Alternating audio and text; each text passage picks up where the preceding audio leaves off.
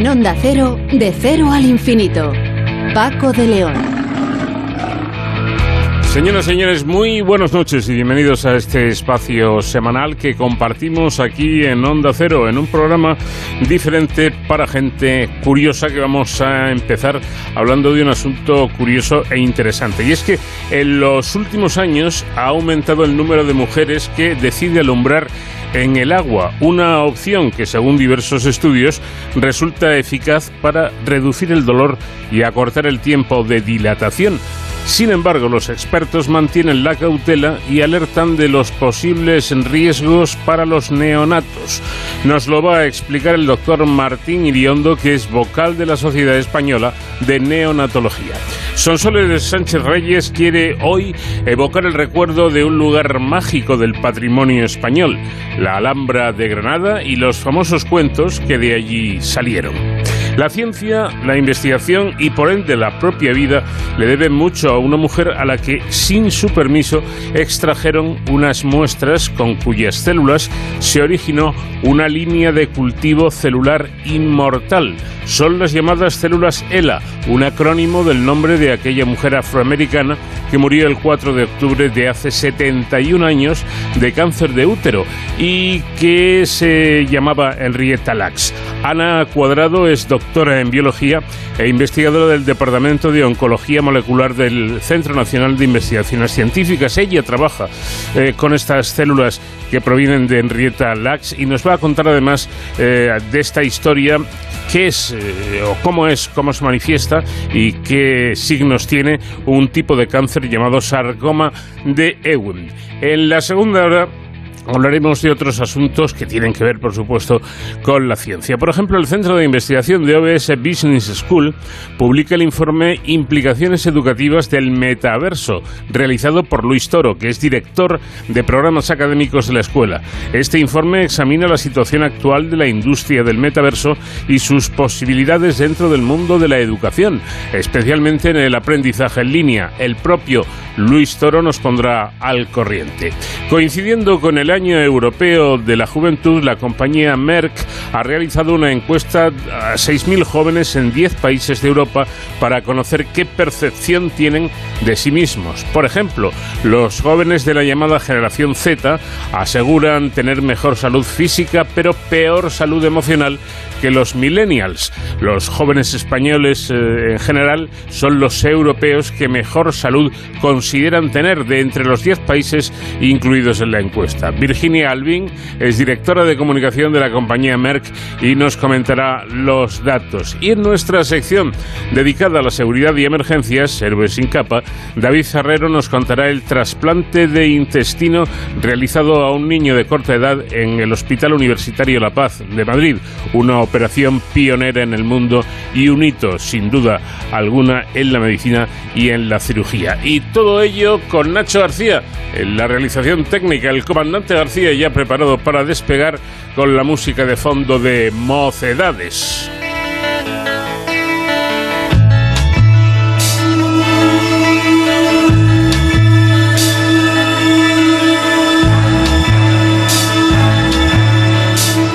En la plaza vacía nada vendía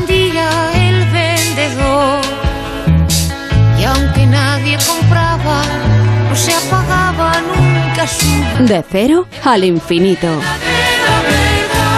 En los últimos años ha aumentado el número de mujeres que deciden alumbrar en el agua, una opción que según diversos estudios resulta eficaz para reducir el dolor y acortar el tiempo de dilatación. Sin embargo, los expertos mantienen la cautela y alertan de los posibles riesgos para los neonatos. La creciente demanda de las gestantes por un parto lo más fisiológico posible. A través de la disminución de las técnicas intervencionistas ha propiciado el auge, el aumento de la llamada hidroterapia, una opción eh, para las futuras madres que, como señalan diversos estudios, resulta un método eficaz, insisto, para disminuir el dolor y acortar el tiempo de dilatación. Doctor Martín Iriondo, vocal de la Sociedad Española de Neonatología, ¿qué tal? Buenas noches. Buenas noches. Buenas noches. Bueno, parece, parece claro, doctor, que el parto en el agua proporciona eh, una serie de beneficios para la parturienta, pero eh, también tienen eh, o obtiene beneficios los bebés nacidos de esta manera. Bueno, tendríamos que centrar, antes de hablar del recién nacido, en, los, los, dos primeros periodos del parto, ¿no? El primer, el primer, periodo, eh, que es el periodo de dilatación, que es donde parece ser que la técnica del, del parto bajo agua es, segura, eh, produce grandes beneficios en la madre, sobre todo en cuanto al dolor. Eh, también el tiempo de, dilatación en la mayor parte de series se acorta. Y un poco la controversia está en la segunda parte del, parto, digamos, que es la, el expulsivo, cuando el bebé ya asoma eh, eh, por la vagina, ¿no? Entonces, eh, en estos casos, pues hay es donde está la controversia, porque hay, hay, hay revisiones, hay evidencia que dice que parece ser que no hay grandes diferencias en las series contrastadas eh, entre las madres eh, que han optado por nacer eh, con un parto habitual, podríamos decir, con las que han optado bajo agua en cuanto al recién nacido. Pero mm. tampoco se han aportado beneficios y, por otro lado, se han aportado algunos casos clínicos aislados o series pequeñas pues de, infección, hipotermia, ahogamiento, incluso algún éxito, algún fallecimiento. Eh, en las grandes series no, no salen eh, estos números, pero hay que tenerlo muy presente también. Mm. Bueno, y exactamente, doctor, ¿en qué ayuda la hidroterapia a la mujer? ¿Simplemente en, atenuar el, dolor del parto? ¿De la dilatación? Aparte dicho. De, las eh, parturientes que optan por esta modalidad de, parto refieren también un mejor estado físico y emocional después del parto.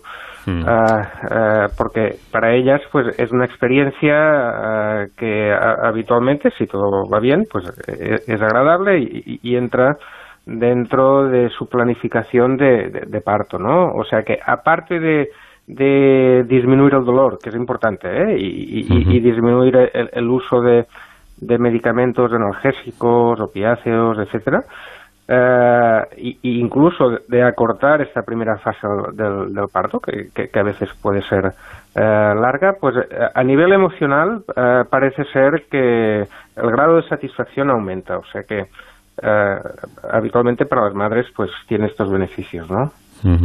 Y, es cierto que, que pariendo de este, de este modo en, en el agua se reduce significativamente el uso de epidurales, opioides inyectados e incluso de episiotomías? Sí, e, esto está referido en la bibliografía y en principio es una de las ventajas de esta modalidad de parto y, sobre todo en la fase de dilatación. Otra cuestión que, documentándome un poco para esta entrevista, me, ha llamado la atención es la duda de si el parto en el agua reporta más riesgo de infección perinatal, como apuntan algunos estudios. Eh, eh, se han detectado eh, casos y, se han publicado casos aislados o, series cortas. No, no, no tenemos, o al menos yo no conozco, eh, una mayor incidencia de, infección a nivel global, con, con, muestras amplias. Eh, las revisiones metodológicas tipo Cochrane en principio no, no, no aportan este dato. Bueno, según em, la publicación BMG Open, hay más casos de rotura del cordón umbilical entre los nacimientos en el agua, siendo estos de 4,3 por cada mil, en comparación a los 1,3 por cada mil en la atención estándar. Eh, ¿Qué ocurre, doctor, si se produce esa rotura del cordón umbilical? Bueno, uh, esto ya estamos hablando en la, eh, sobre todo en la segunda eh, fase del parto, ¿eh? o, sea, es cuando ya en el periodo expulsivo, pues el, bebé está sumergido bajo agua, ¿no? Entonces, bueno, lo, que hay que hacer enseguida es pinzar el, cordón umbilical, ¿no? Mm. Pero nunca eh, se debe pinzar un, cordón umbilical eh, antes de que haya asomado la, totalmente la, la, cabeza el, recién nacido. ¿eh? O mm. sea que dentro de, de, cómo actuar por parte de obstetricia en, un parto así, pues requiere una preparación muy específica y, y, ajustarse a unos protocolos eh, específicos para evitar o, disminuir el riesgo de, complicaciones, entre ellas relacionadas con el cordón umbilical. Bueno, precisamente, sin embargo, hay otro estudio em, que concluye que esta práctica alternativa conlleva un menor riesgo en varios resultados maternos y neonatales, incluida la hemorragia posparto y la hospitalización poco después del parto, sin que aumentaran las muertes neonatales.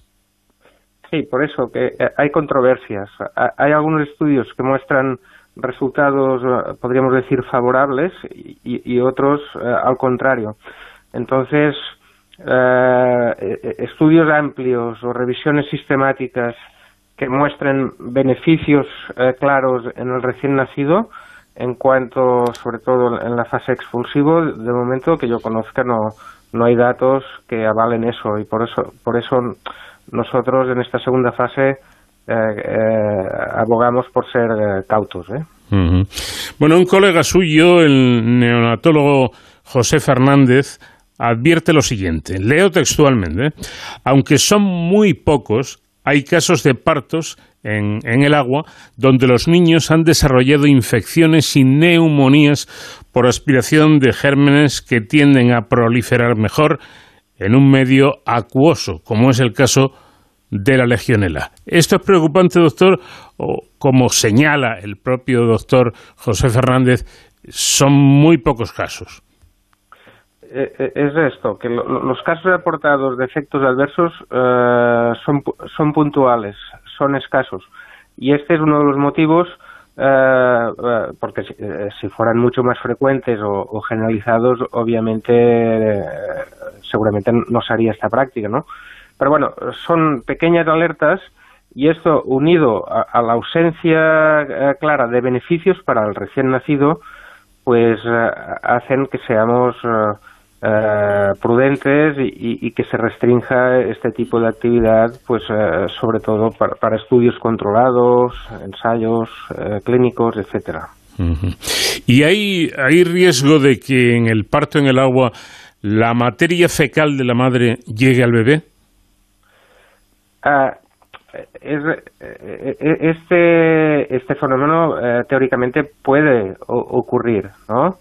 Eh, puede ocurrir y de hecho pues eh, cuando eh, hay esta cuando este hecho se, se produce pues puede ser uno de los criterios de sacar el bebé dentro de la de la inmersión no o sea extraerlo para eh, evitar aspiraciones de, este tipo, incluso también a la madre. ¿eh? Bueno, en el año 2014 el Centro para el Control y la Prevención de Enfermedades registró el caso de un recién nacido de seis días que falleció tras un parto en el agua debido a una sepsis. Saben ustedes que la sepsis eh, es una infección eh, generalizada eh, que, puede causar la muerte. ¿Esto puede ser significativo o, solo se trata de, de un caso aislado? Es, es, un poco en relación a lo que decíamos antes, son casos. Entonces también se producen sepsis perinatales, precoces, al poco de nacer, en, en un parto normal. De hecho, eh, este riesgo existe también. Entonces, eh, el problema eh, eh, es que no hay, no hay estudios, o, al menos no conozco estudios que evalúen esta complicación en, concreto un parto normal o un parto bajo agua. Pero las revisiones Cochrane, que son las más, pues no, abogan a que haya un aumento de la incidencia de, sepsis por el parto bajo agua. Bueno, la revista de la, de la Academia de Pediatría de Estados Unidos eh, publica que las posibles infecciones neonatales asociadas con el parto en el agua son raras, pero son graves, ¿no? Sí, eh, eh, pueden ser graves y también tenemos graves en el otro tipo de partos, ¿no? entonces, la sepsis neonatal precoz per se es eh, eh, potencialmente grave. ¿eh? Entonces se ha de diagnosticar precozmente y, se ha de instaurar tratamiento antibiótico específico. Entonces, por esto, este tipo de, partos, en el caso de que se realicen, pues tiene que ser con unas condiciones higiénicas máximas y evitando todos los factores que pueden favorecer la, colonización del recién nacido por gérmenes eh, que pueden provocarle sepsis. Bueno, hay, hay cierta creencia de que parir del modo más natural posible es eh, lo mejor, incluso sin asistencia sanitaria. Mm, no sé, yo no soy especialista ni soy médico, pero a mí esto me parece una barbaridad. Eh, este, este punto es muy delicado Hmm. Y pensamos que en cualquier tipo de, parto, ya sea hospitalario, domiciliario o bajo agua, que eh, eh, habitualmente eh, se realizan en, centros hospitalarios, cada vez hay más centros hospitalarios que tienen esta modalidad de, de parto bajo agua, pues la pregunta era, perdón. Sí, digo que, que, esta tendencia o esta creencia que hay que lo mejor es el parto natural, eh, llegando al extremo de realizar eh, un parto sin asistencia sanitaria, que parece que se está poniendo de moda y que a mí mm, personalmente me parece que hacerlo así es una barbaridad. Sí, eh, siempre en cualquier parto extrahospitalario o en cualquier parto en los cuales eh, haya, incluso los hospitalarios, tiene que haber un protocolo o un mecanismo de atención inmediata al, recién nacido, porque hay un porcentaje pequeño, pero eh, que existe, en los cuales, yendo todo bien, el recién nacido puede nacer con depresión eh, respiratoria o cardiorrespiratoria y necesitar medidas de, atención y de reanimación. Entonces, en cualquier modalidad de parto, ya sea hospitalario, eh, ya sea domiciliario, ya sea bajo agua, en casa o en el hospital, pues eh, es eh, innegable que siempre, siempre tiene que haber personas o profesionales que puedan atender al recién nacido y estabilizarlo y, proporcionarle las medidas adecuadas para reiniciar una respiración durante el primer minuto de vida y si las cosas se, eh, se complican, incluso un profesional que esté capacitado para hacer una reanimación más completa. Bueno, parece que no queda, no termina de quedar muy claro si es recomendable o no el, parto en, el agua. Eh, ante esto, mm, ante esta situación, ¿qué, ¿qué recomiendan las asociaciones científicas como la suya, por ejemplo? Bueno, que en el periodo de dilatación es una práctica segura y que aporta beneficios eh, eh, a la madre y también al, parto, porque eh, puede disminuir el tiempo de, dilatación. En la parte de expulsivo, ya cuando nace el recién nacido y, y se sitúa bajo agua, pues es una práctica controvertida y en la cual pues eh, ante la falta de evidencia científica de que proporcione beneficios al recién nacido, aunque en las grandes series no hay grandes diferencias, y esto unido a, que hay casos clínicos concretos de infecciones, incluso de, muertes relacionados con eso, eh, son pocos casos, pues eh, nos alertan a que tenemos que ser muy prudentes. Y las sociedades científicas, pues bueno, eh, lo restringirían sobre todo pues a, ensayos en contexto de ensayos clínicos controlados. Y si eh, se opta por hacer algún tipo de parto así, pues tiene que ser con, eh, explicando muy bien a la madre los riesgos, los beneficios que pueden haber y siempre firmando consentimientos informados y todo en un paraguas de personal muy experto para y, medios para minimizar los riesgos que hemos comentado antes de infecciones, etcétera. Em, bueno, ya prácticamente para terminar, doctor, eh, imaginemos que usted tiene una hija, eh, que igual la tiene, no lo sé, eh, pero imaginémoslo, y, esa hija suya se queda embarazada y le plantea a usted, papá, quiero parir en el agua. ¿Usted qué le diría a su hija? Yo eh, intentaría explicarle los beneficios de esta técnica, sobre todo en el periodo de dilatación, y aquí pues sería proactivo, la apoyaría, y en el otro caso pues eh, sería, eh, bueno, le aconsejaría que, que, se, que se abstuviera en la segunda parte del, del, del parto, que es el expulsivo. Este sería mi consejo. Eh, hay un principio de autonomía, de decisión, pero claro, ¿cuál es el límite? Entonces el límite para mí eh, eh, y para los neonatólogos, el respeto a la autonomía y libertad de elección por parte de la madre tiene como límite la seguridad del recién nacido. y, y, en esta segunda parte pues hay controversia porque no se aportan beneficios al recién nacido. Bueno, yo tengo una mínima experiencia en, esto, ¿no? Eh, yo soy padre y, sobre todo cuando nació mi hijo, la, fase de dilatación mi mujer la pasó en, una habitación normal y corriente hasta que empezó la fase expulsiva. Eh, ¿Se podría hacer esa fase de dilatación donde parece que hay más eh, ventajas en el agua y una vez que empezara la fase eh, expulsiva, sacar a la parturienta del agua y llevarla a una habitación? Esta, eh, esta sería la, opción que nosotros respaldamos. en, las madres que, quieren escoger esta modalidad de parto. Pues interesante, desde luego. Doctor Martín Iriondo, vocal de la Sociedad Española de neonatología. Muchísimas gracias por habernos dedicado estos minutos. Y bueno, que tienen ustedes un trabajo muy bonito, ¿no? Traer, traer críos al mundo eh, debe dar bastante alegrías.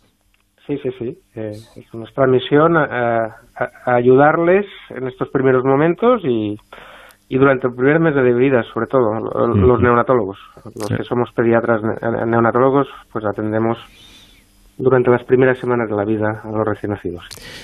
Pues lo dicho, gracias eh, y un fuerte abrazo para usted y para, y para todos sus colegas. Gracias a ustedes.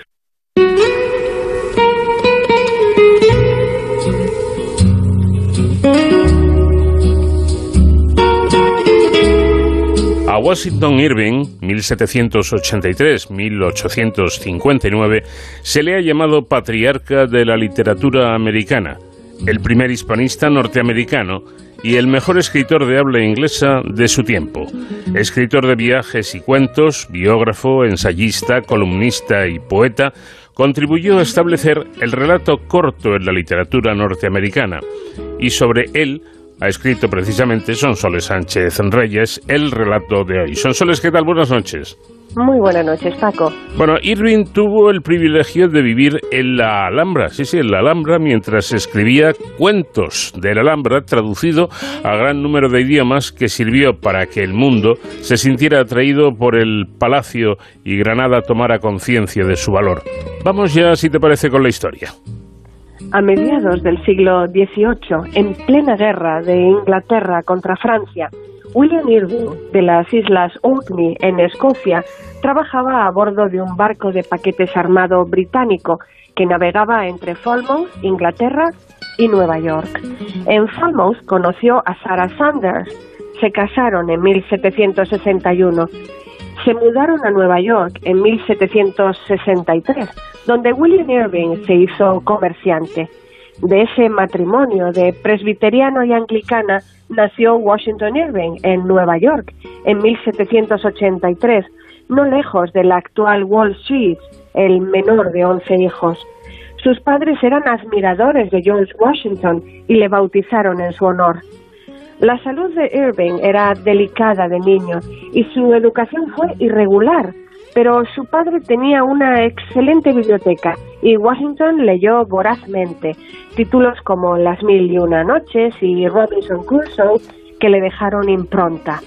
Su padre le prohibía acudir al teatro, aunque él se escapaba para verlo. Estudió leyes, como quería su padre, pero se aburría y se evadía leyendo literatura. En 1799 ingresó en un bufete de abogados. Al enfermar de tuberculosis, sus padres lo enviaron a Inglaterra, desde donde emprendió en 1804 una gira europea buscando salud. Francia, Suiza, España e Italia donde conoció al famoso almirante inglés Nelson. En estos viajes anotaba lo que le llamaba la atención, una costumbre que le acompañará ya en todos sus viajes a lo largo de su vida. A su regreso a Nueva York en 1806 fue admitido en el Colegio de Abogados, pero no ejerció, asociándose a sus hermanos en negocios. En 1802, con 19 años, comenzó su trayectoria literaria con sus primeros artículos en un periódico local, el Morning Chronicle, editado por su hermano Peter, y dirigió la revista Salmagundi 1807-1808 con su hermano William, donde publicó ensayos sobre la vida en Nueva York, titulados Salmagundi Papers. En ellos bautizó por primera vez a Nueva York como Gotham, muchos años después popularizado por el cómic de Batman. En 1809 vio la luz una historia cómica del dominio holandés en Nueva York, Historia de Nueva York contada por Dietrich Knickerbocker. Su primer éxito, una burla de los primeros colonos holandeses en la isla de Manhattan, convertida en un clásico en América, hasta el punto de que se comenzó a llamar a los neoyorquinos de origen holandés como el protagonista de la novela.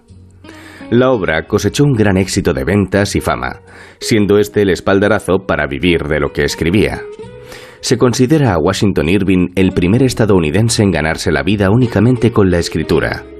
Más adelante, la primera escuela americana de escritores se conocería como el grupo Knickerbocker, del cual Irving era figura principal. El seudónimo ha pasado a significar en general persona de Nueva York. Su equipo de baloncesto profesional se llama New York Knickerbockers, ahora abreviado como Knicks tras la guerra de 1812, en la que adquirió el grado de coronel, Irving regresó a Liverpool, Inglaterra, para una breve aventura en la gestión de un negocio familiar. Allí entró en contacto con Walter Scott. Entre sus amigos también estaba Mary Shelley, autora de Frankenstein, pero la compañía fundada con su hermano quebró y decidió dedicarse completamente a la literatura. Tras la muerte de su madre, se quedó en Europa. Entró en un periodo muy fértil literariamente, con la publicación de The Scotch Book of Geoffrey Cryon Gent y los cuentos La leyenda de Sleepy Hollow y Rip Van Winkle, en la línea del gusto romántico por lo misterioso ligado a las raíces de los pueblos. El Sketchbook lanzó su carrera internacionalmente. En Sleepy Hollow creó su primer Yankee de Connecticut, el personaje lúgubre de Ishabel Crane. Sleepy Hollow es el área del valle inferior del río Hudson, cerca de su casa, en Tarrytown, Nueva York. Los cuentos La leyenda de Sleepy Hollow y Rip Van Winkle han sido llamados los primeros cuentos americanos. Ambos son versiones americanizadas de cuentos populares alemanes. Irving trabajó en asuntos financieros de la Embajada de Estados Unidos en Madrid entre 1826 y 1829. En 1829-1832 fue secretario de la legación americana. Durante su estancia en España, en Sevilla accede al Archivo de Indias para documentarse y escribir Colón en 1828 la conquista de Granada en 1829 y Vida y viajes de Cristóbal Colón en 1831. Permanecería 17 años ininterrumpidos en Europa. No volvió a Estados Unidos hasta 1832. A su regreso a Nueva York, tiene un recibimiento entusiasta al ser considerado el primer autor norteamericano de fama internacional. Irving, que sentía especial interés por Andalucía y la cultura hispano-musulmana, vivió en la Alhambra durante su segunda estancia en Granada, del 4 de mayo al 29 de julio de 1829. Así relata su llegada. En mayo de 1829, acompañado por un amigo miembro de la Embajada rusa en Madrid, inicio el viaje que había de llevarme a conocer las hermosas regiones de Andalucía. Se alojó al principio junto con el príncipe ruso Dolgorouki en los apartamentos del gobernador Francisco de la Serna en el Palacio del Emperador. Eran las salas de las frutas, junto a las habitaciones de Carlos V. Cuando a las pocas semanas encuentra unas habitaciones cerradas, abre con dificultad la puerta y descubre los apartamentos abandonados de la reina Isabel de Farnesio. Allí traslada su residencia y afirma, Estoy tan enamorado de mi apartamento que me cuesta salir de él para dar mis paseos. Estar en el corazón de este gran palacio deshabitado te da una grata sensación de tranquilidad y sosiego. Narra en una carta cómo desayuna al estilo de los reyes nazaríes. El salón de embajadores junto con el patio de los leones eran sus sitios preferidos para ello.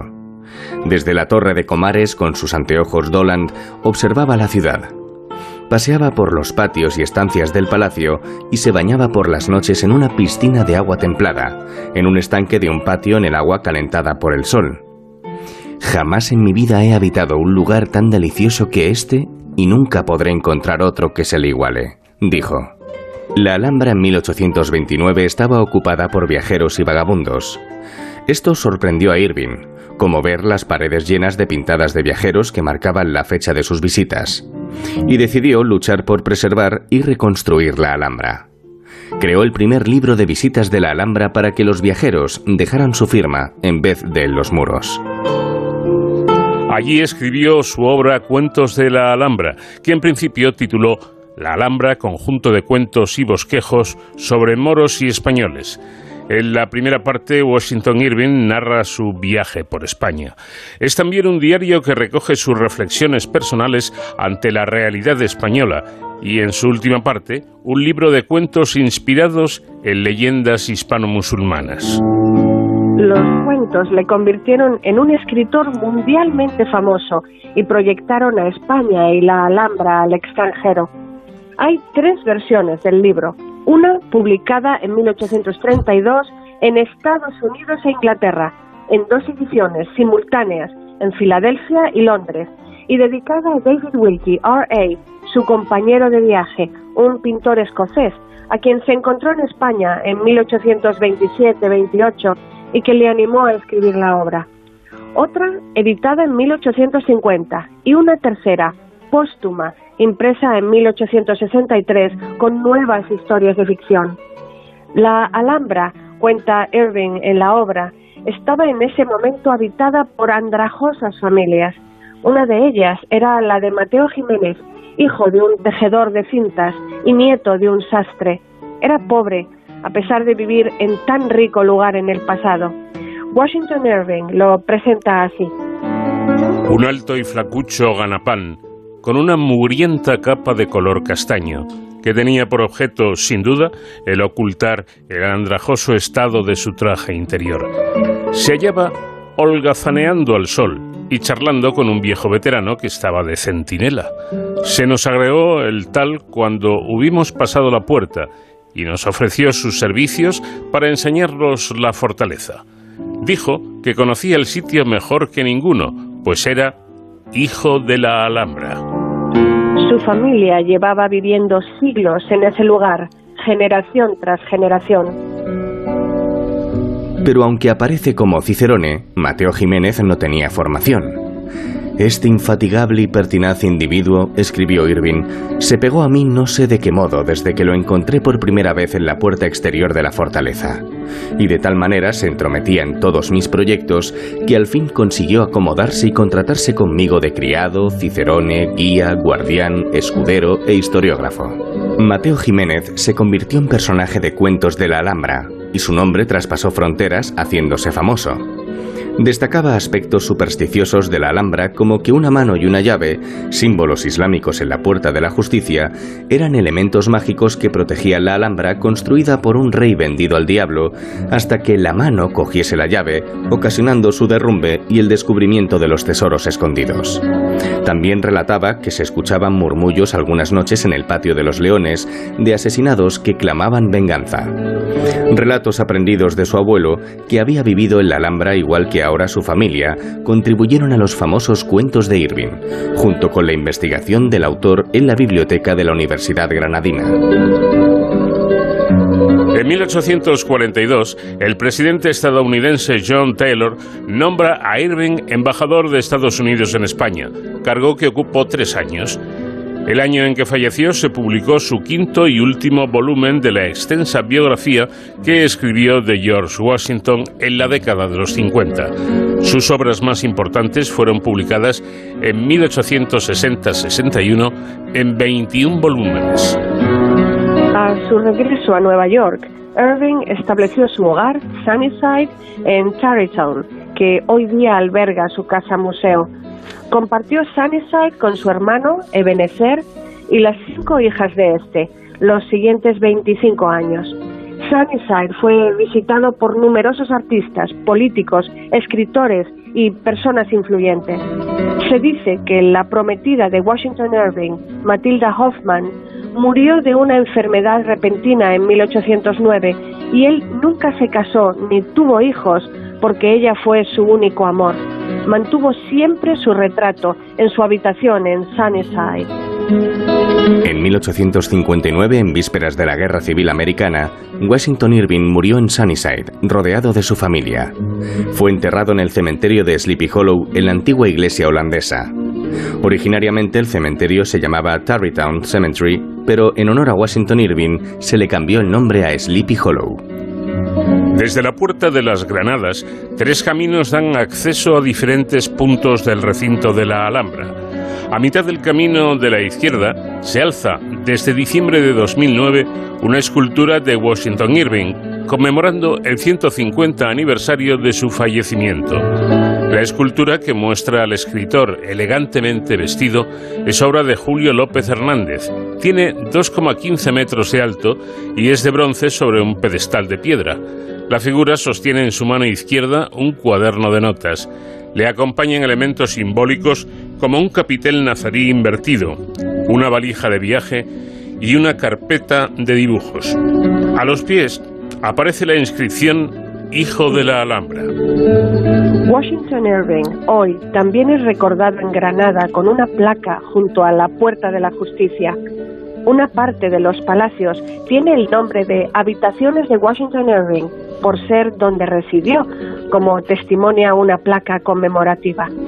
Al texto faltaría añadirle, al modo de Carlos Cano, Washington Irving, natural de Nueva York, provincia de Granada. Pues ahí nos quedamos con esta historia curiosa de un gran escritor que tuvo el privilegio, como hemos explicado, de vivir durante algún tiempo en la Alhambra. La próxima semana más. Gracias, Sonsoles, un fuerte abrazo. Otro muy grande para ti. Muchas gracias, Paco, y hasta la próxima semana.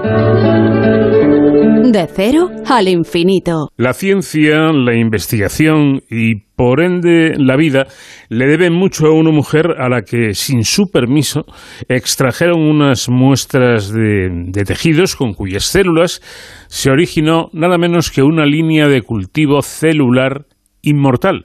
Son las llamadas células ELA, que viene a ser un, acrónico, un acrónimo perdón, del nombre de aquella mujer afroamericana que murió un 4 de octubre de hace 71 años. Falleció de cáncer de útero y su nombre era Henrietta Lacks. De ahí, repito, lo de células ELA. De ese cultivo han salido y siguen saliendo miles de células que son utilizadas por miles de científicos en otras tantas investigaciones. Precisamente una de esas científicas que trabaja con esta herencia de Henrietta es Ana Cuadrado, doctora en biología e investigadora del Departamento de Oncología Molecular del Centro Nacional de Investigaciones Oncológicas. Ana, ¿qué tal? Buenas noches. Hola, ¿qué tal? ¿Cómo estás? Bueno, ¿y cuál es la historia de estas eh, células cancerosas? ¿Cómo se les ocurrió la idea de, utilizarlas para conseguir un, cultivo inmortal? Bueno, la idea era una idea que, venía obsesionando de alguna manera a muchos científicos eh, durante muchísimo tiempo y se intentaron muchas formas de, conseguir células en cultivo y se, se fracasó. Y esta paciente, Henrietta, tenía un tumor eh, muy agresivo de, células de, cáncer de, útero y un investigador del hospital en el que ella ingresó, el Johns Hopkins, eh, pues eh, tomó algunas de estas células de, su, tumor, las puso en una placa de cultivo y fueron capaces de crecer, tenían capacidad de crecer indefinida. Y este investigador pues utilizó esta, esta capacidad que tenían estas células para para propagarse y para, para crecer de forma indefinida, eh, para empezar un, pues una, una nueva era, ¿no? Un nuevo, una nueva era en el, en el campo de la investigación en el cáncer. Tenemos un, modelo celular, el primer modelo celular que nos permitió eh, trabajar eh, in vitro con, con células derivadas de un tumor. Bueno, y vamos a ver, en la investigación que usted está, usted está realizando y que vamos a, comentar eh, dentro de un momento, ¿usted utiliza estas células de Henrietta exactamente para qué? Pues estas células eh, se utilizan normalmente en fases muy preliminares eh, en, los, en distintos tipos de, estudios relacionados con, con distintos mecanismos implicados en el crecimiento celular y en particular en el crecimiento de las células tumorales. Estas células son inmortales, tienen una característica que las hace inmortales, expresan telomerasa, de forma que sus telómeros son, eh, están protegidos y esto hace que no, que, no, que no dejen de crecer en cultivos. Y se utilizan porque tienen una capacidad de crecer muy, muy elevada y tienen esta característica de inmortalidad para, por ejemplo, el tratamiento con eh, drogas, drogas eh, o fármacos que, van a pasar o que van a, utilizarse eh, en clínica o en preclínica, para ver cómo responden, para ver cómo las células se dividen, para ver cómo replican su ADN. Digamos que es una especie como de tubo de ensayo preliminar antes de utilizar modelos más específicos para cada cáncer concreto. Bueno, ¿y cómo funciona esto? Porque, claro, estamos hablando aquí de un asunto que eh, parece muy fácil, ¿no? Como, como ir a, una tienda a comprar un artículo. Supongo que, estos cultivos de, células estarán en algún sitio y los investigadores las, las irán pidiendo, ¿no? Exactamente, sí. Eh, hay repositorios eh, de, de, líneas celulares eh, de distintas, en distintos, con distintas, en distintos países y con distintos nombres, en los que tienen almacenadas células procedentes de, pues de, de distintos orígenes, de distintos pacientes o, células inmortalizadas en distintos laboratorios que eh, son o están disponibles de forma de forma libre o bien están disponibles de, forma comercial, se pueden se pueden adquirir, se pueden comprar, sí. Bueno, ¿y en qué en qué ayudan exactamente estas células ELA en la investigación? ¿Solamente en las fases preliminares o, o va más allá? Pues normalmente, digamos que en, un principio fueron un modelo que se utilizó muchísimo eh, en fases preliminares y no, tan preliminares, como modelo de, crecimiento indefinido. Eh, pero actualmente mm, las células GILA, o las células GILA son células de un cáncer eh, de cervix, de cuello de útero, y por tanto son, o lo han sido, muy útiles en el estudio eh, en concreto, por ejemplo, del, efecto del virus del papiloma eh, en el desarrollo de este tipo de tumor, porque son células de cáncer de útero. Eh, en el caso de otros tipos de cáncer, estas células no son el modelo más adecuado, porque para cada, como, como sabéis, hay muchísimos tipos de cáncer, cada tipo de cáncer tiene unas características determinadas y el mejor modelo para cada tipo de cáncer eh, son células derivadas de pacientes de este tipo de tumor o bien organoides o bien sistemas eh, animales, ¿no? Eh, modelos animales que, recapitulan este cáncer. Pero las células GILA se pueden utilizar para estudiar mecanismos básicos que son comunes al, al, desarrollo de tumores, como es el caso, por ejemplo, como decía al principio, del crecimiento, de esta capacidad de crecimiento ilimitada o esta capacidad de, de, saltarse los pasos de control eh, de ciclo celular que tienen las células eh, sanas, las células no tumorales, y que las células GILA eh, son capaces de saltarse. Entonces, todos estos mecanismos básicos que nos permiten entender el funcionamiento de una célula tumoral en general son muy útiles y han sido muy útiles las células GILA. Luego, para cosas más concretas y para tumores más concretos, ya utilizamos modelos más específicos y más que, recapitulan mejor cada tipo de tumor, cada tipo de cáncer en cada caso. Bueno, usted que lleva muchos años ya en esto de la investigación, está trabajando ahora, está investigando un tipo de tumor pediátrico raro que es el sarcoma de Ewing. ¿Nos puede explicar cómo es este tipo de cáncer? Pues el tipo de sarcoma, el sarcoma de Ewing es un tumor, como, como has dicho, es un tumor pediátrico que afecta a niños y jóvenes adultos eh, afecta a huesos y eh, tejidos eh, blandos y es un, tipo de tumor que, mm, que se produce por una por un cambio en el, en el ADN que produce la formación de una, de una proteína aberrante que es la que modifica las células que dan lugar al, al tumor. Y es un tumor, como dices, que es un, un, tumor raro, es un, poco frecuente, pero hay un grupo de pacientes que tienen una respuesta, que responden mal a la, a la, a la, terapia que, hay disponible actualmente. Y lo que hacemos nosotros es intentar entender por qué, por qué estos pacientes tienen esta respuesta peor y qué podemos hacer para, para desarrollar eh, factores eh, de pronóstico eh, más avanzados y sobre todo Em, terapias más específicas para estos pacientes. Sí, porque si, si no me equivoco, doctora, es curioso porque este cáncer en un 70% de los casos, digamos que, que puede tener solución, que, que, la tiene incluso, pero hay un 30% de pacientes eh, con peor pronóstico y con posibilidades eh, más bien bajas de poder salir adelante. Em, ¿Qué han descubierto hasta ahora? ¿Por qué, eh, eh, sucede esto?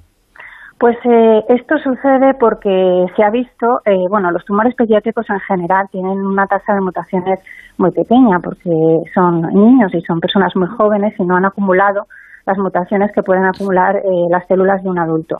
Entonces, lo que se ha visto es que estos casos que tienen peor pronóstico eh, se caracterizan por tener una mutación eh, de pérdida de función de un gen. Esto significa que el gen no se está expresando, la proteína producto de este gen no se está expresando, de una proteína que se llama STAC2, que es una proteína que está implicada en la organización tridimensional del genoma de, estos, de estas células.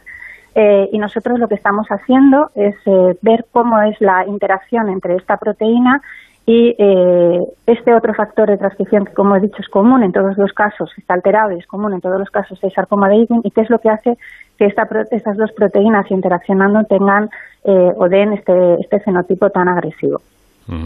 La, detección precoz de este tipo de cáncer ayudaría en, su tratamiento? Bueno, la detección precoz es una, es una forma eh, importantísima de saber para los clínicos con qué se están enfrentando. Eh, pero lo que verdaderamente eh, ayudaría en el tratamiento es no solo la detección precoz, sino tener una, unas herramientas específicas, unas terapias, terapias específicas para el tratamiento de estos pacientes. Saber qué es lo que les va a ocurrir es importante, pero es importante saber cómo proceder.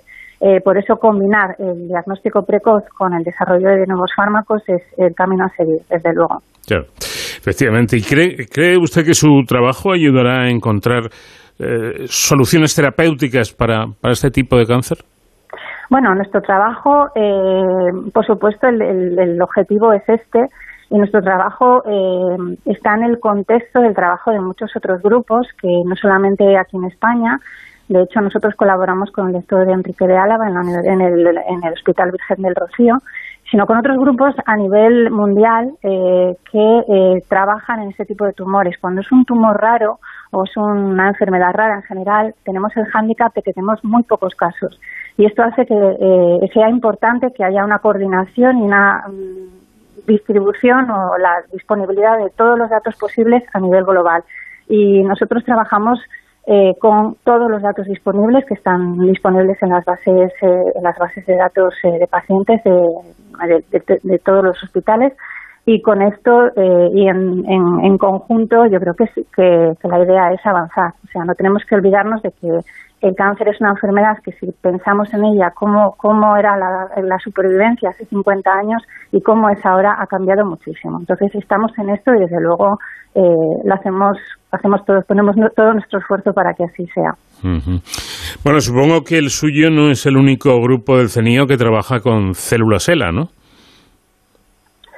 Eh, no, bueno, en el CENIO con células GILA mm, yo creo que trabajamos muchísimos grupos. Como, como decía, es un es una, es una especie de tubo de ensayo previo a muchas, eh, a muchas técnicas y a muchos eh, eh, screenings de compuestos y para que nos sirve para responder muchas preguntas básicas antes de, entrar en, en, cosas más concretas. Pero sí, las células GILA son un modelo muy común en nuestro centro y en todos los centros de investigación en biología molecular. Bueno, la pobre Henrietta murió, murió joven de un cáncer, de un cáncer hace 71 años y además alguien le robó unas muestras de células. Eso sí, para la investigación. La pregunta es, ¿esto podría ocurrir ahora? Pues la respuesta es muy sencilla. Eh, no, no podría ocurrir ahora. Eh, el caso de Henrietta, además de de ser una oportunidad, de, suponer, de suponer en su momento una oportunidad eh, increíble para el estudio de, de, esa enfermedad y de otras muchas, eh, supuso un hito importantísimo eh, en la apertura de un debate, que es el debate bioético en torno a la utilización de, material, muestras humanas, muestras procedentes de pacientes en investigación biomédica. actualmente hay una normativa muy estricta eh, que tienen en, consideración eh, muchos, muchos aspectos relacionados con los derechos de los pacientes a la hora de la utilización de sus muestras. Los pacientes en todo momento necesitan, pues, obligatorio que reciban un consentimiento informado en el que entiendan eh, si deciden donar sus muestras para qué se van a utilizar, conozcan sus derechos, conozcan eh, tienen derecho a recibir información de lo que se ha obtenido con sus muestras, tienen derecho a revocar este consentimiento y, esto es, estos aspectos éticos son eh, previos a la aprobación de cualquier proyecto de investigación. Para tener un proyecto de investigación financiado eh, con muestras humanas es necesario pasar por un comité de bioética que, asegura la, idoneidad y, la, que sean los procedimientos adecuados y los pacientes tengan la información adecuada. Eh, ahí quería yo llegar, ¿no? El, fielato, el, paso por, por la bioética de estos trabajos eh, ha adquirido un rango verdaderamente importante. Así es. Yo, de hecho, soy miembro del Comité de Bioética del Instituto de Salud Carlos III y, y le puedo asegurar y garantizar que, todos los proyectos de investigación pasan por un, que, trabajan o que prefieren trabajar con muestras humanas pasan por comités de, de bioética que analiza muy, muy minuciosamente que todos los derechos de los, de los pacientes estén salvaguardados. Pues, Ana, aparte de la investigación que usted realiza, que es importantísima y me imagino que fascinante, el tema de la bioética mm, da para mucho, ¿eh? Así es, debe darlo, debe darlo. Que tenemos que ir de la mano, ¿no? estos aspectos, la investigación y la, y la, y la ética deben ir de la mano siempre. Eh, ¿Puede suponer algún tipo de, cortapisa para, para la investigación en sí o, o no? ¿O la bioética no, no estorba? Bueno, yo creo que la bioética no estorba. No creo que sea para nada incompatible hacer una, una investigación de calidad y, cumplir con, con, la normativa y con los derechos de, los pacientes y sobre todo tener en cuenta que la investigación avanza avanza muy deprisa y surgen eh, surgen situaciones y herramientas eh, por llamarlo de alguna manera nuevas eh, que tenemos que revisar siempre desde la desde la ética. Y quizás eh, pues eh, valorar eh, valorar en el momento que estas herramientas surgen si son las mejores herramientas posibles o si podemos mejorarlas siempre hay margen para, para la mejora y por supuesto preservando siempre los, los derechos de los de los pacientes. No es un estorbo para nada. Pues Ana Cuadrado doctora en biología e investigadora del departamento de oncología molecular del CENIO muchísimas gracias por habernos atendido enhorabuena por el trabajo que que, realiza, eh, que realizan y, ha sido un placer charlar con usted. Muchas gracias, el placer es nuestro siempre. Gracias.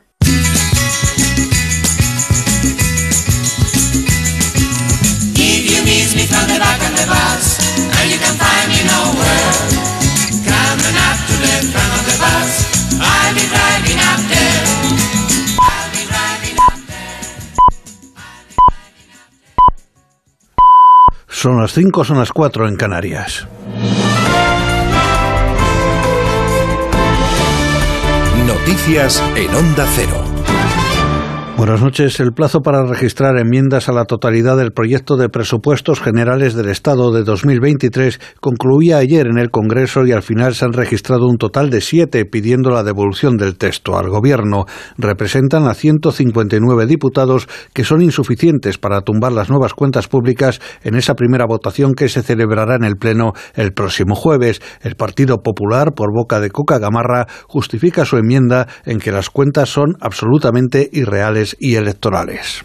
Si las recetas que plantea estos presupuestos generales del Estado nos abocan a más deuda y más déficit, difícilmente pueden ser unos presupuestos útiles para reafirmar una nueva etapa de actividad económica. El presidente del Gobierno, Pedro Sánchez, por su parte, ha presumido de estabilidad para la gobernabilidad en España y ha asegurado que mantiene su compromiso de reformar la tipificación penal del delito de sedición si hay una mayoría parlamentaria que respalde esa homologación con Europa. Así respondía Sánchez sobre esa reforma que reclama Esquerra dentro de la negociación presupuestaria.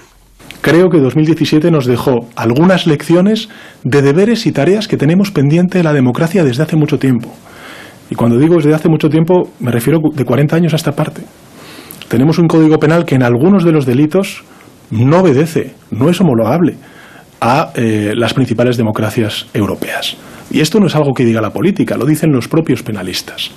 A partir de ahí, es evidente que esto que yo digo, que es la enésima vez que lo repito, eh, ante ustedes y ante los españoles y españolas, pues no puede ser un ejercicio de teoría. Declaraciones de Sánchez tras el Consejo Europeo en el que los líderes de la Unión Europea han llegado a un acuerdo de mínimos para abaratar el precio del gas. No ha sido fácil acercar posturas entre el bloque de los países más intervencionistas, en el que están España y Francia, y el de los más reacios a tomar medidas que puedan alterar los mercados, como Alemania o Países Bajos. No obstante, sí ha habido acuerdo sobre la cuestión central de topar los precios. Corresponsal comunitario de Onda Cero, Jacobo de Regoyos. El acuerdo anunciado por Charles Michel, el presidente del Consejo, parece más una declaración de intenciones que otra cosa. Tenemos un acuerdo sobre energía para conseguir tres objetivos, bajar los precios, garantizar el aprovisionamiento y reducir la demanda.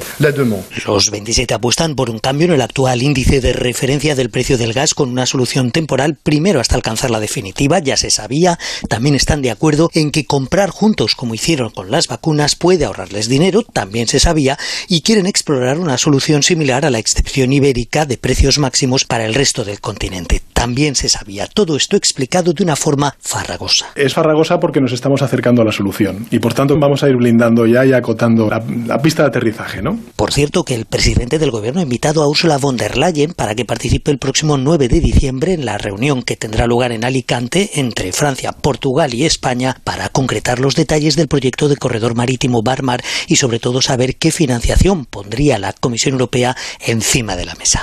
El secretario general de UGT, Pepe Álvarez, no tiene ninguna duda de que saldrá adelante el proyecto de Volkswagen para instalar su fábrica de baterías en Sagunto y ha reclamado un esfuerzo económico al gobierno. El dirigente sindical ha realizado estas declaraciones después de que el grupo Volkswagen expresara que esperará a la publicación de la resolución definitiva de las ayudas del gobierno para analizar si la cifra adjudicada es suficiente para asegurar la viabilidad del proyecto de gigafactorías de baterías de Sagunto.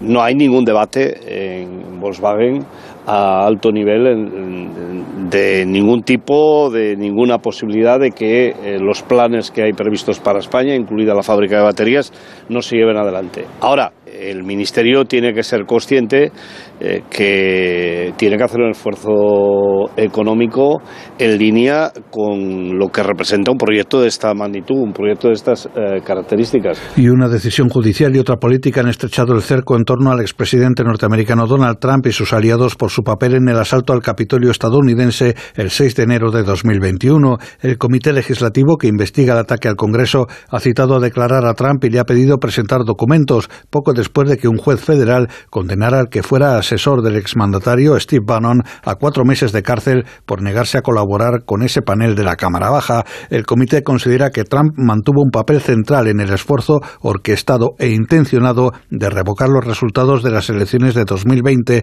llegando incluso a bloquear la transferencia de poder durante los sucesos del 6 de enero. Es todo, más noticias dentro de una hora y en ondacero.es. Síguenos por internet en ondacero.es.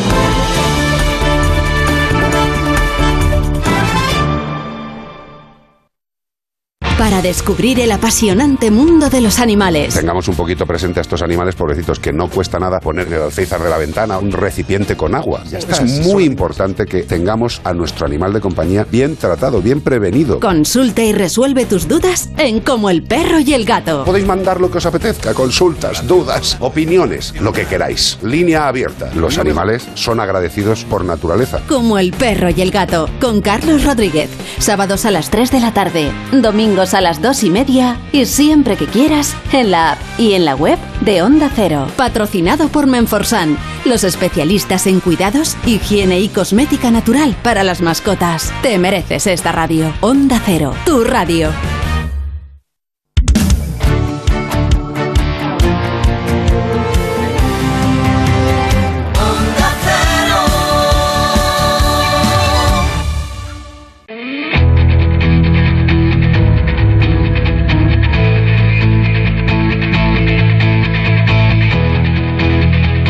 Cero, de cero al infinito.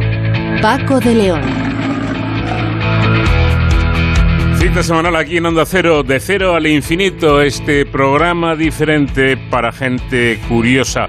Vamos a empezar esta segunda hora comentando que el Centro de Investigación de OBS Business School ha publicado el informe Implicaciones Educativas del Metaverso realizado por Luis Toro, director de programas académicos de la escuela.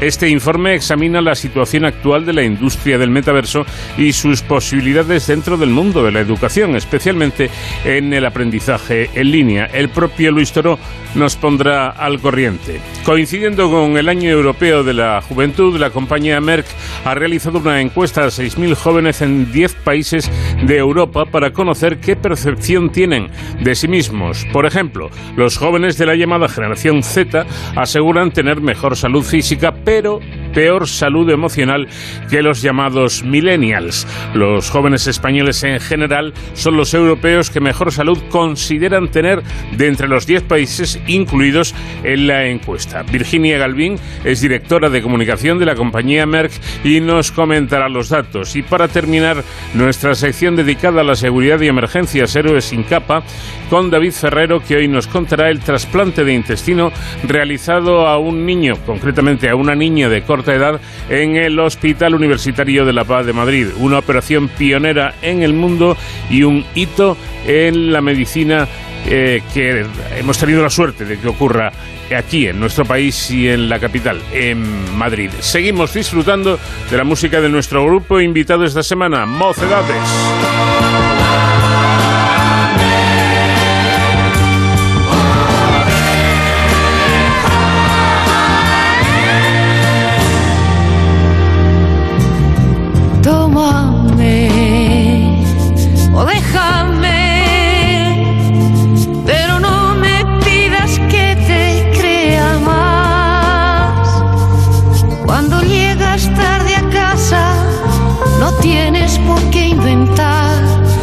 Pues tu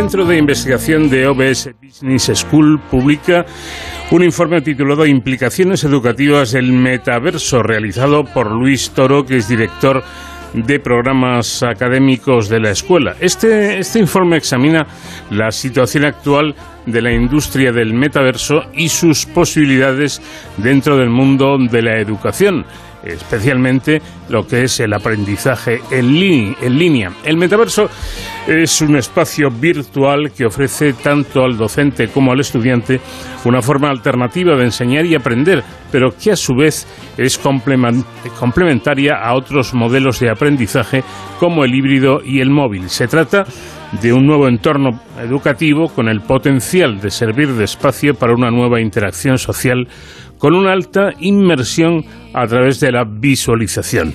Luis eh, Toro es eh, precisamente nuestro invitado esta noche. ¿Qué tal, Luis? Buenas noches. Oh, ¿Qué tal? Buenas noches. Bueno, este informe eh, yo creo que pretende presentar a, la sociedad del metaverso como una nueva herramienta colectiva, educativa, ¿no es así? Así es. Así es, eh, dentro de lo que se ha llamado la pedagogía digital, eh, se incorpora ahora el metaverso como una tecnología más eh, para el apoyo en, esa labor pedagógica.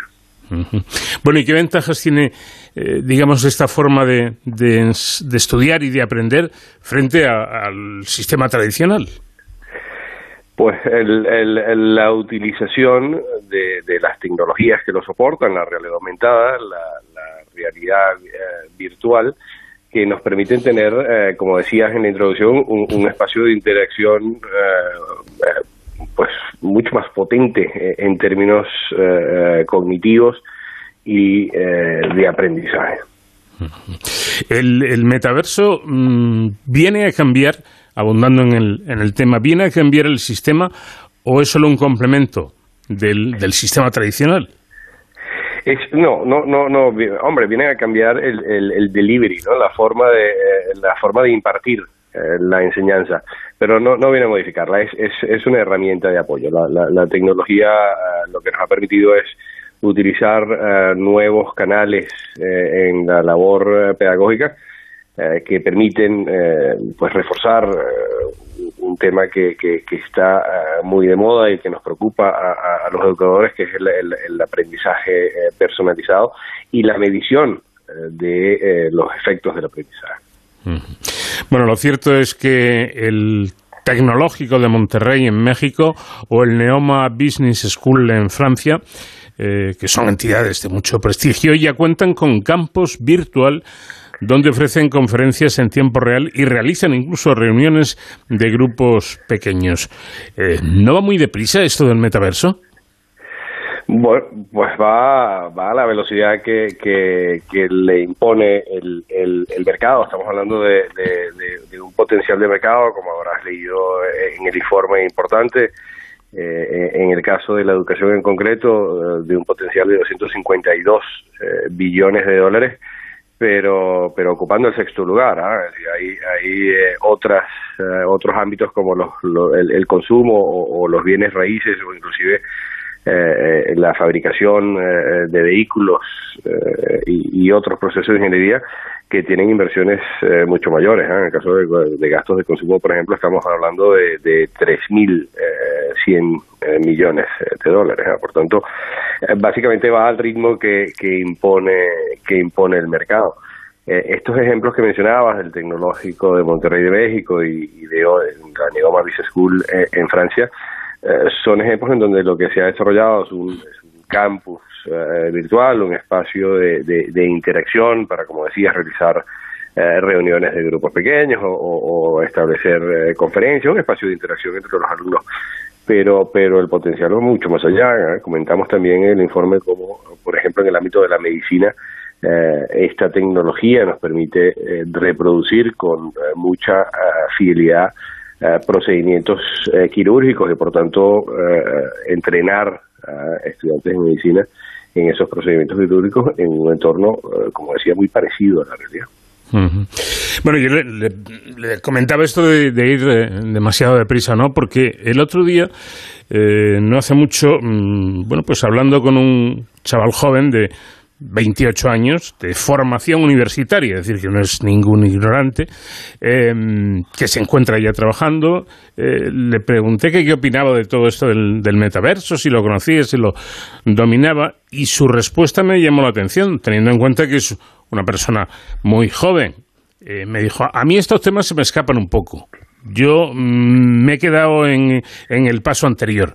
Digo, pues si a un chaval de 28 años eh, se le ha quedado grande ya esto, eh, los demás que pintamos aquí.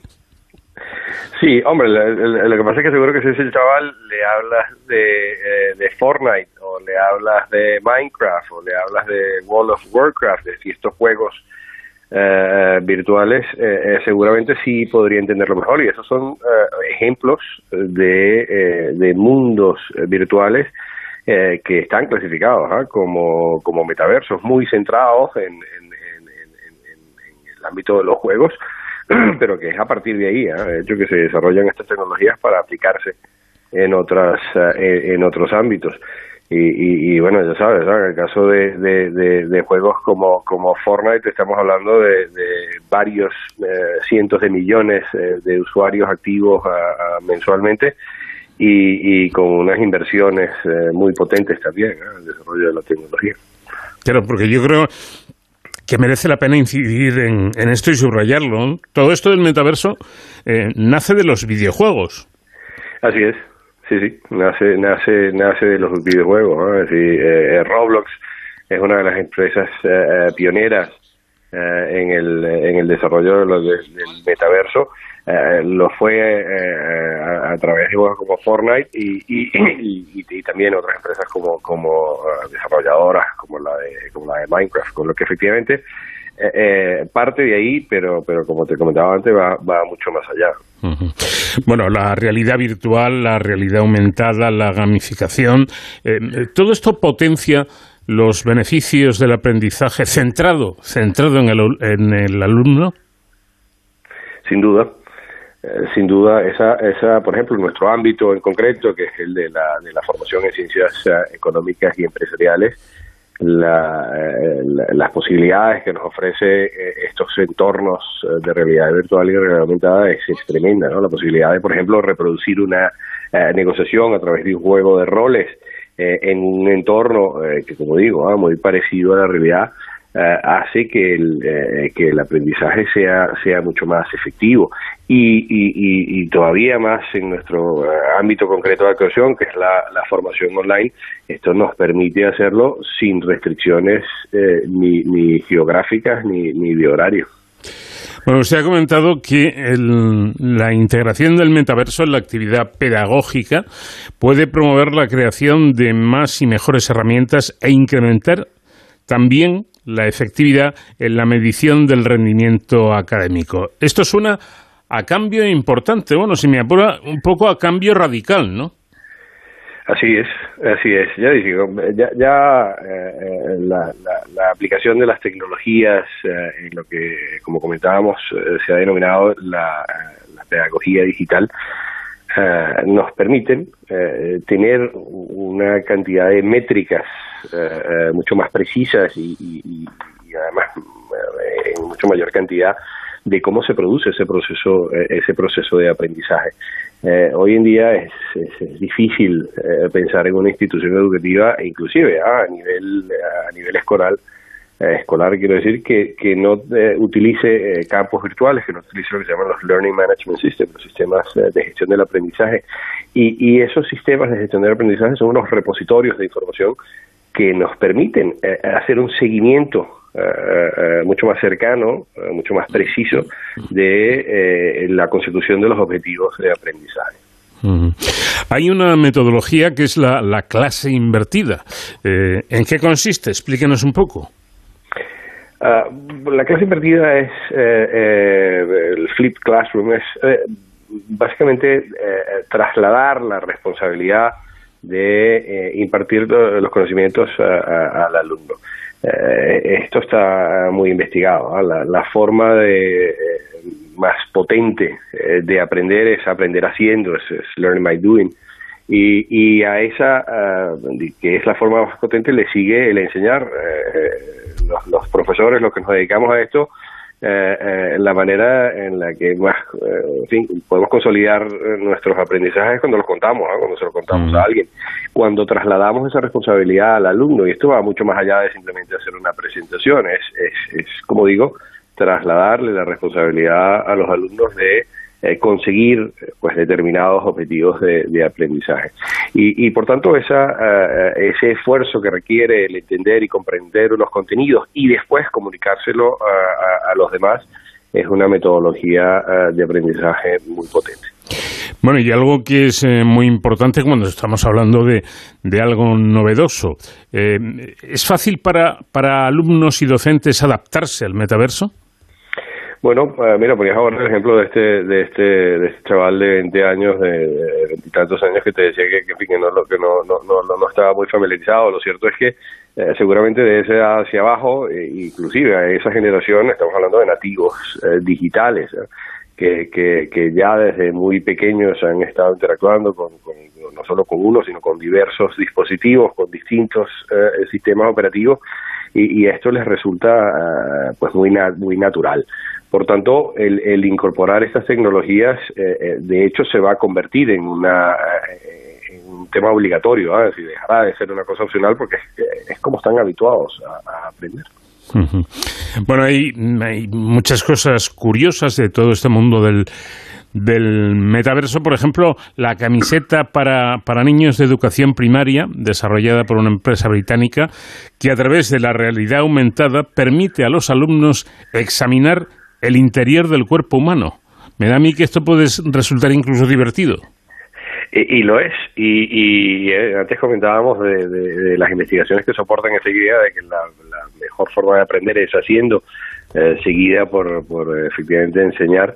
Eh, también hay un importante cuerpo de investigaciones que confirman que cuando aprendemos divirtiéndonos, el aprendizaje también es mucho más efectivo.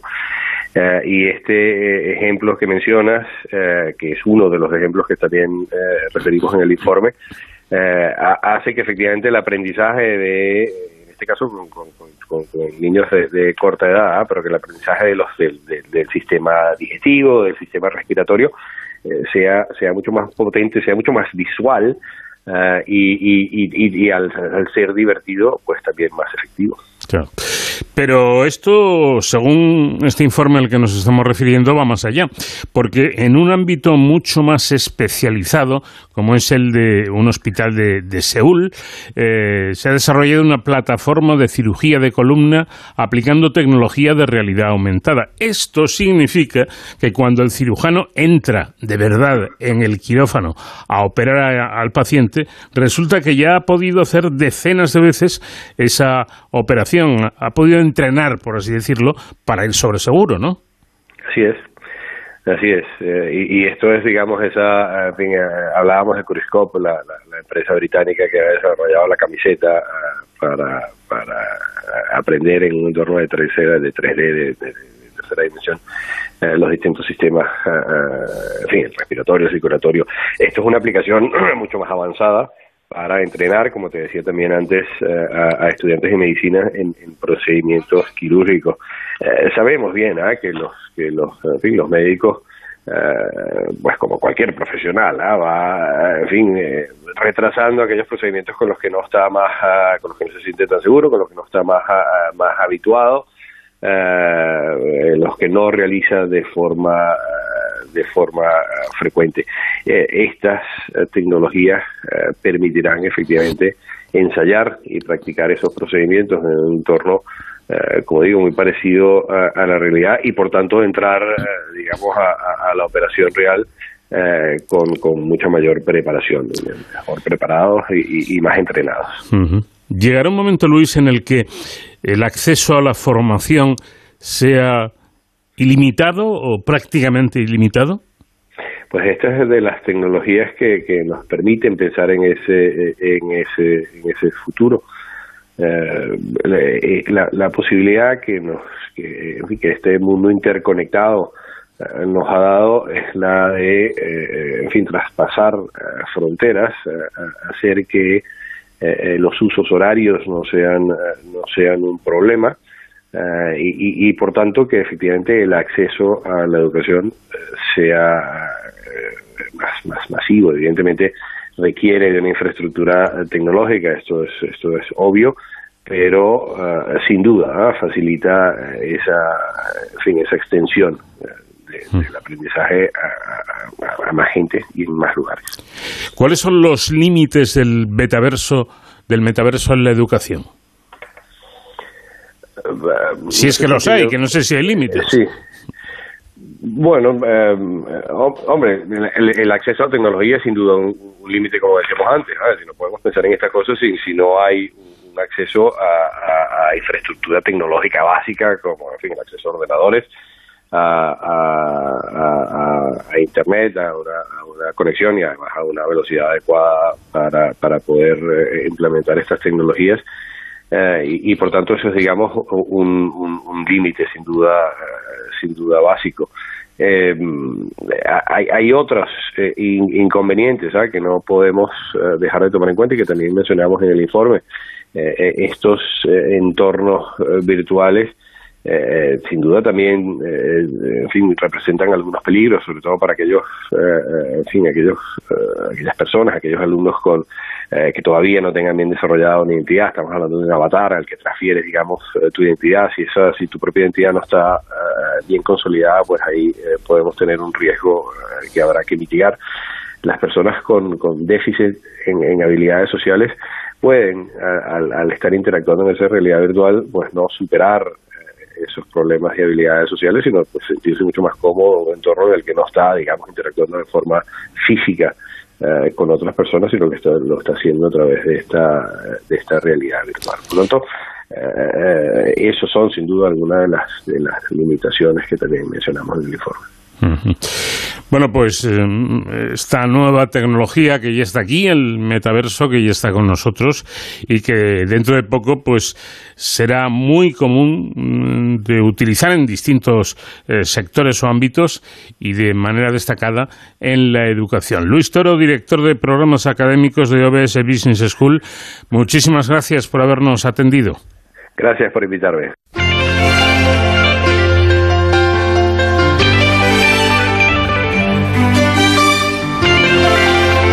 Vamos de cero al infinito en onda cero. Paco de León.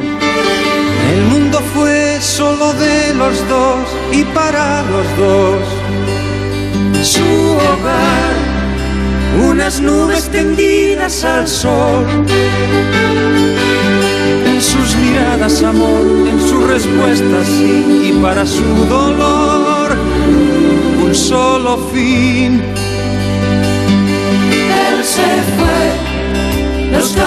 pintados de gris. Ella dejó de cuidar las flores del jardín y le decía, ver, tenemos que vivir.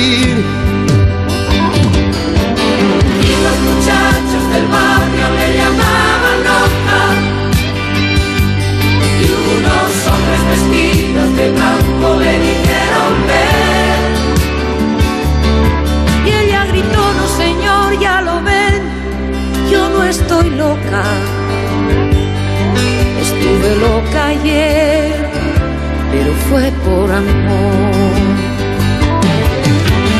Y los muchachos del barrio me llamaban loca.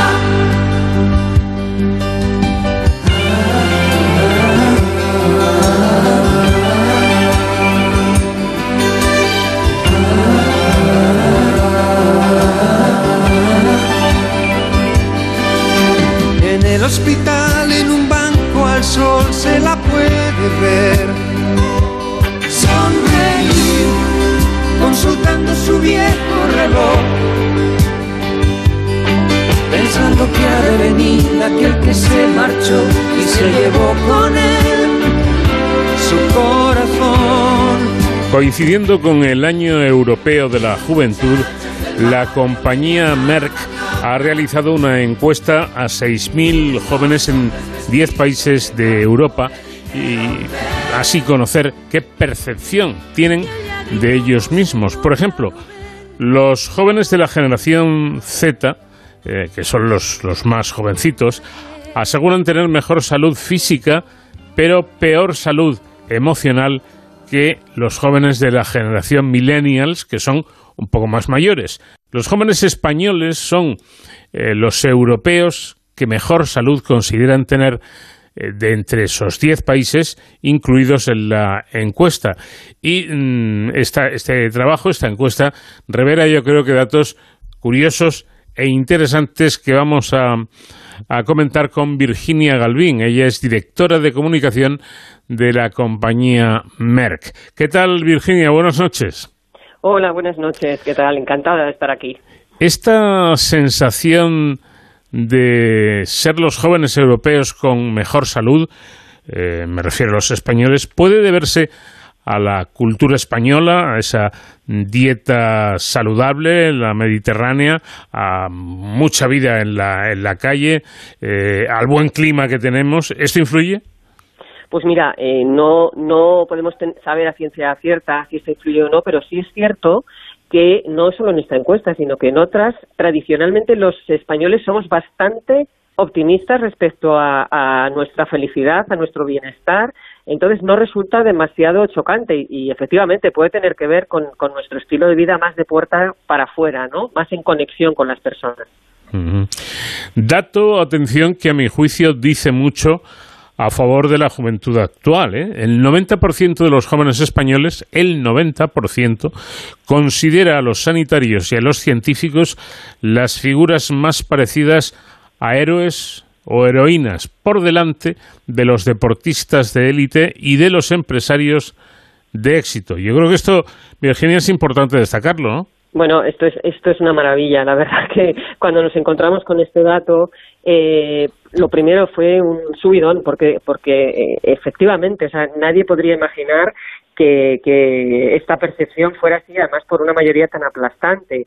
¿Por qué puede ser? Bueno, yo creo que salimos de unos años que han sido muy duros a nivel de, percepción de la salud. El, el COVID nos ha tocado muy muy de cerca y, los que han estado ahí en primera línea, eh, no solo investigando, sino cuidando, dando consejos, eh, asegurándonos eh, que íbamos a tener una vacuna, una solución, eran precisamente los sanitarios primeramente, pero también los, científicos y los investigadores.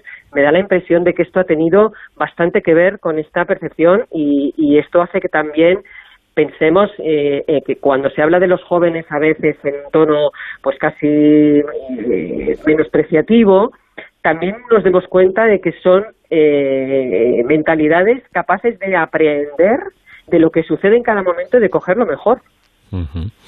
Claro, efectivamente, porque hay una tendencia clara en esta sociedad nuestra, y además yo creo que se repite generación tras generación, ¿no? Em, de rápidamente eh, eh, hablar eh, despectivamente de, de, los jóvenes como, como si fueran seres insensibles. Y resulta que cuando ahondas un poco, ves que no es así, ¿no? Bueno, efectivamente. Además, mira, en, esta encuesta que hemos hecho eh, en Merck, y, somos una compañía que está especialmente enfocada en, la salud, ¿no? Eh, nos hemos dado cuenta que eh, la salud, pues es importantísima y que, y que realmente este valor lo hemos puesto todos, pero especialmente los jóvenes por encima. Entonces, Evidentemente hay muchos lugares comunes que tienen que ver con la juventud actual, pero, eh, por ejemplo, también hemos visto que la sostenibilidad para ellos es fundamental. Mm. Entonces, eh, la garantía de un futuro a partir de cómo cuidemos nuestro presente, esa es una reflexión en, la que ellos han crecido y la están asumiendo naturalmente mientras que a lo mejor eh, generaciones anteriores, bueno, van un poco al rebufo, ¿no? de, lo que se va diciendo. Pero esto, vamos a ver, tengo una duda, Virginia. Eh, esto de, eh, la preocupación por el medio ambiente, que es eh, un dato, desde luego, muy importante, que dice mucho también en favor de los jóvenes, ¿esto mm, de verdad lo llevan a efecto o es más bien una intención o incluso un postureo, porque está muy bien decir yo, yo defiendo el medio ambiente, yo soy muy tal y muy cual, pero la luz del baño me la dejo encendida. Sí, bueno, pero eso yo creo que se podría aplicar tanto a los jóvenes como a los adultos, ¿no? Mm. Ellos cuando hablan de sostenibilidad, yo creo que, y así es como hemos intentado indagar, se hace en un sentido más amplio, ¿no? La- el medio ambiente, bueno, pues sería una parte, pero la sostenibilidad tiene que ver, por ejemplo, mm, cuál es el entorno que quieres para ti, para tu vida, para tu familia, en la oficina, ¿no? A nivel profesional.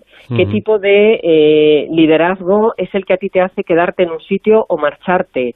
¿no? Es un poco eso, esa visión de, de, de no estar pensando en lo inmediato, sino en, en, en el futuro. En un momento que no se nos olvide que, que los jóvenes y, y es otro de los datos eh, relacionados con lo que tú decías al principio, ¿no? Ellos refieren la peor salud emocional, especialmente los Z, eh, están viviendo, bueno, pues un bombardeo de eh, qué va, qué va a venir después, eh, voy a encontrar trabajo, me compensa dedicarle 10 horas al día a estar sentado en una silla, o sea, se, se plantean muchas cosas, ¿no? y, y especialmente, y esto yo creo que es muy interesante, no tienen tabúes, que quizá esto explica un poco el dato, a la hora de hablar de su salud emocional. Probablemente si esto mismo se lo preguntas a, a personas, ya no te digo millennials, sino igual ba- baby boomers, ¿no? La siguiente generación, eh, cuesta más reconocer el, el dolor eh, emocional, el dolor psicológico. Sin embargo, estos chicos y chicas que tienen eh, 18 a 24 años eh, lo han respirado eh, de una manera mucho más libre. Entonces, eh, escuchémoslos, porque si nos están diciendo esto, a lo mejor no solamente son ellos, es que los millennials también les está pasando, nos está pasando a todos, ¿no? ¿Qué sociedad queremos construir para que se sientan mejor y más seguros? ¿Cómo implicamos a empresas como la nuestra, pero, pero, pero a otras empresas también? ¿Cómo hacemos que se sientan eh, atraídos por, por, por lo que estamos ofreciendo, que quieran investigar, que quieran... Todo, todo eso eh, es lo que nos ha hecho eh, plantearnos eh, eh, hacer esta encuesta desde MER, eh, pero conectando con temas que, que yo creo que nos importan a todos como sociedad. Bueno, pero ojo, ojo al palo que dan, al palito que dan a la modernidad, ¿eh? que queda reflejado en la encuesta. Verán ustedes, uno de cada tres millennials, es decir, jóvenes entre 25 y 35 años, y Z, jóvenes entre 18 y 24 españoles, afirman que las redes sociales no son un entorno saludable. Sí, sí, esto, esto es también especialmente llamativo. Efectivamente, o sea, ni, no se sienten, no se sienten seguros en las redes, entienden, o sea, las, las necesitan desesperadamente, eh, esto lo vemos todos los días, pero sin embargo también las viven como una amenaza. Entonces, eh, Paco, si lo piensas, tiene sentido porque eh, especialmente los Z, de nuevo, casi la mitad de los Z se sienten en un entorno hostil dentro de las redes, no, algo que puede atacar a su salud. Eh, piensa que es una generación que ha nacido con el teléfono en la mano, que eh, eh, arbitra sus relaciones a través de una pantalla fundamentalmente. Sí, vale, salen y tal, pero tú los ves, todos tenemos hijos de esas edades. Eh, su vida está puesta sobre lo que ocurre al otro lado de la pantalla. Esto les está generando eh, problemas de ansiedad, problemas de aislamiento, problemas de me están comparando con tengo que llegar a ser igual que yo puedo comprender perfectamente que eso al final eh, les haga sentirse eh, inseguros y frágiles. Efectivamente. Mm, Bueno, otro asunto curioso, porque aquí sí que parece que, que en lo referente a la investigación los jóvenes lo tienen claro. Eh, si estuviera en su mano decidir qué investigaciones apoyar, el 83%, el 83% elegiría el cáncer. Sí, es, esto es también muy contundente, ¿no te parece? Muchísimo. Eh, eh, muchísimo, muchísimo. O sea, eh, evidentemente eh, están enfocados en que en- en- hay una enfermedad contra la que hay que luchar, porque en realidad es un conjunto de enfermedades, no es una sola, lo tienen clarísimo. Y señalan, además del cáncer, otras neurodegenerativas, como podrían ser después, eh, por orden, ¿eh? después del cáncer hablan del, del Alzheimer o de la esclerosis múltiple. Es decir, lo que tienen es el, el piloto de la salud muy encendido, eh, por, ver también eh, la lección positiva de lo que hemos escuchado en esta encuesta. O sea, la salud es un valor absoluto, el piloto lo tiene encendido. Cuando les preguntábamos en la primera oleada si tú fueras presidente del gobierno, ¿qué invertirías? Es que invertirían en, en- en investigación y en ciencia. Que esto te lo esté diciendo una generación que tiene eh, de 18 a 24 años, porque evidentemente de 25 a, a 35 también es relevante, pero 18 a 24 años es muy, muy, muy llamativo. Y contradice eso que hablábamos antes, ¿no? El, pensar, eh, pues eso, que todos los jóvenes eh, viven en un mundo eh, de luz y de color, donde se conectan, donde se eligen sus zapatillas, donde consumen, donde se lo pasan bien, pero no prestan atención a lo que importa. Pues sí, la realidad es que prestan atención a lo que importa y quieren que lo que importa se extienda en el tiempo. Y nosotros como sociedad y nosotros como empresa les tenemos que facilitar, yo creo, el entorno para que esto suceda. es, una llamada eh, al final de atención, es una llamada de ayuda y, es una llamada de, casi te diría casi un ejemplo, ¿no? Dato que a mí me parece llamativo. Tres de cada diez mujeres millennials, es decir, jóvenes entre 25 y 35 años, no se ha planteado aún ser madre, tener un hijo. Eh, fíjate, Virginia, que yo pensaba que era un porcentaje más alto. Pues eh, no está nada mal, ¿eh? porque tú piensas que estamos hablando de una franja de edad, sobre todo a la hora de acercarnos a los 35, en la que mm, la caída de la reserva ovárica en las mujeres es eh, muy sobresaliente. Entonces, eh, bueno, es un, es un toque de atención. Ten en cuenta que estamos en un país muy envejecido, donde una de cada cinco personas tiene más de 64 años, ¿no? Entonces, eh, ¿quiere decir que siete de cada diez sí se lo plantean? Pues igual sí se lo plantean, pero la realidad es que no tienen hijos. El 64% no tiene hijos todavía. Que ese es un dato, bueno, cuanto menos para hacérselo mirar. Hombre, ya lo creo, ya lo creo. Esto se puede convertir eh, ahora no lo estamos tomando en consideración, pero dentro de, unos años se puede convertir en un asunto muy serio, ¿eh? muy serio y muy grave. Sostenibilidad, Paco. de, nuevo, de nuevo estamos hablando de sostenibilidad. Efectivamente. ¿cómo, sostenemos un país si eh, las parejas, las mujeres, eh, posponen o no se lo plantean o encuentran que quizás su entorno no es lo suficientemente seguro para ser madres y para ser padres?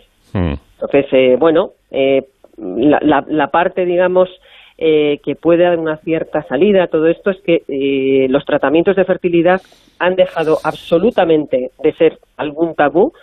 Son eh, siete de cada diez los que estarían dispuestos, especialmente entre jóvenes, hombres y mujeres millennial, y especialmente, por supuesto, las mujeres. Si tenemos que hacernos un tratamiento para ser madres, por lo que fuere, porque no he podido o porque lo he retrasado, no tenemos ningún problema en acudir a la ciencia y a la tecnología. Bueno, da la sensación de que los, los jóvenes, quizás siguiendo un poco la tendencia general actual, se preocupan, Virginia, bastante de la salud mental, ¿no? Muchísimo, muchísimo. Eh, yo creo que es esto que hablábamos, ¿no? Que para empezar es que la salud mental antes estaba encerrada en un armario con siete llaves. Hasta hace no tanto eh, asumir y contar con naturalidad, bueno, ya, ya te diría que sin naturalidad, eh, confesar que había sido a, ver a un psicólogo o una psicóloga era algo impensable.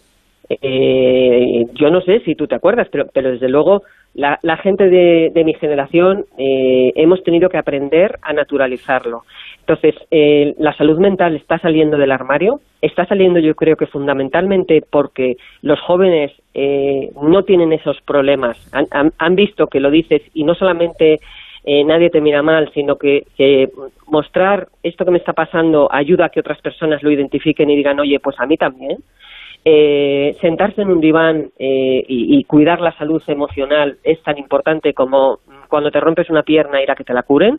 Mm. Esto poco a poco va calando. A nivel europeo, eh, el otro día estuvimos en una reunión allí en Bruselas con la, presidenta de Merck en Europa, con Marieta Jiménez, hablando pues con personas que están trabajando en esto y nos decían, evidentemente, este año y el año que viene va a ser el año de la salud mental. O sea, tenemos claro que como sociedad lo habíamos dejado encerrado en un zulo, es hora de que todo eso salga. Y la buena noticia es que nuestros jóvenes europeos están dispuestos a poner el tema encima de la mesa y, hacer ese outing tan necesario. Mm. Eh, ¿Qué datos os han llamado más la atención de, de, todo este, de todo este estudio, de esta encuesta? Bueno, pues eh, yo creo que hemos comentado muchos de los de los más relevantes. Eh, la verdad, no sé, el, tema desde luego de la salud emocional importante, el, el tema de, de, que los entornos familiar, entorno de amigos, entorno profesional, eh, importan mucho y además son eh, los jóvenes son muy críticos. Antes lo mismo, eh, la familia fenomenal, el tal no, no, están diciendo bueno, eh, no, no está tan mal, pero podría mejorar. Y lo que más lo que más nos ha llamado la atención es que esa generación Z, a la que ya sabemos que luego sigue una generación alfa, ya está bautizada, como sabes, mm. eh, hay que cuidarla mucho y hay que darles respuestas, porque nos están pidiendo eh, muchas cosas a, través de estas respuestas. Mm. Y, yo creo que nuestra obligación es eh, escucharlos y implementar un entorno donde ellos se puedan desarrollar en, condiciones de salud. Hablando de salud en este sentido tan, tan amplio. Y la última, Virginia, por los datos obtenidos, ¿podemos decir que tenemos una juventud sana, una buena juventud, además sensata? Yo te diría, tenemos una, una juventud que valora su salud más que probablemente nunca se ha hecho y que eh, nos está pidiendo eh, que les ayudemos a cuidarla. Y a mí eso me parece un ejercicio apabullante de sensatez, evidentemente. Pues con eso nos, nos quedamos. Siempre es conveniente eh, que sepamos los más mayores, los, muy adultos ya, estas cosas referidas a los, a los jóvenes que quizá nos pillan ya un poco de lejos, pero ojo, que por ahí hemos pasado todos. Virginia Galvin, directora de comunicación de la compañía Merck, gracias eh, como siempre por atendernos. Buenas noches. Ha sido un placer, gracias a vosotros. Adiós, Paco.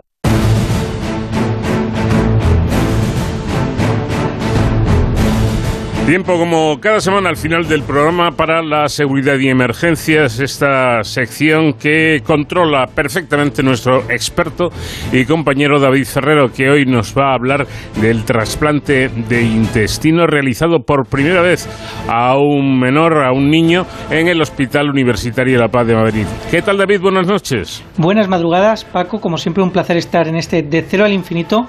Además hoy para contar en esta sección de Ores sin capa un hito histórico no solamente para España, sino para el mundo en eh, algo tan importante como son los trasplantes eh, que salvan vidas. Entonces estamos hablando de un hito sanitario, un, hito de la investigación, de la ciencia al fin y al cabo.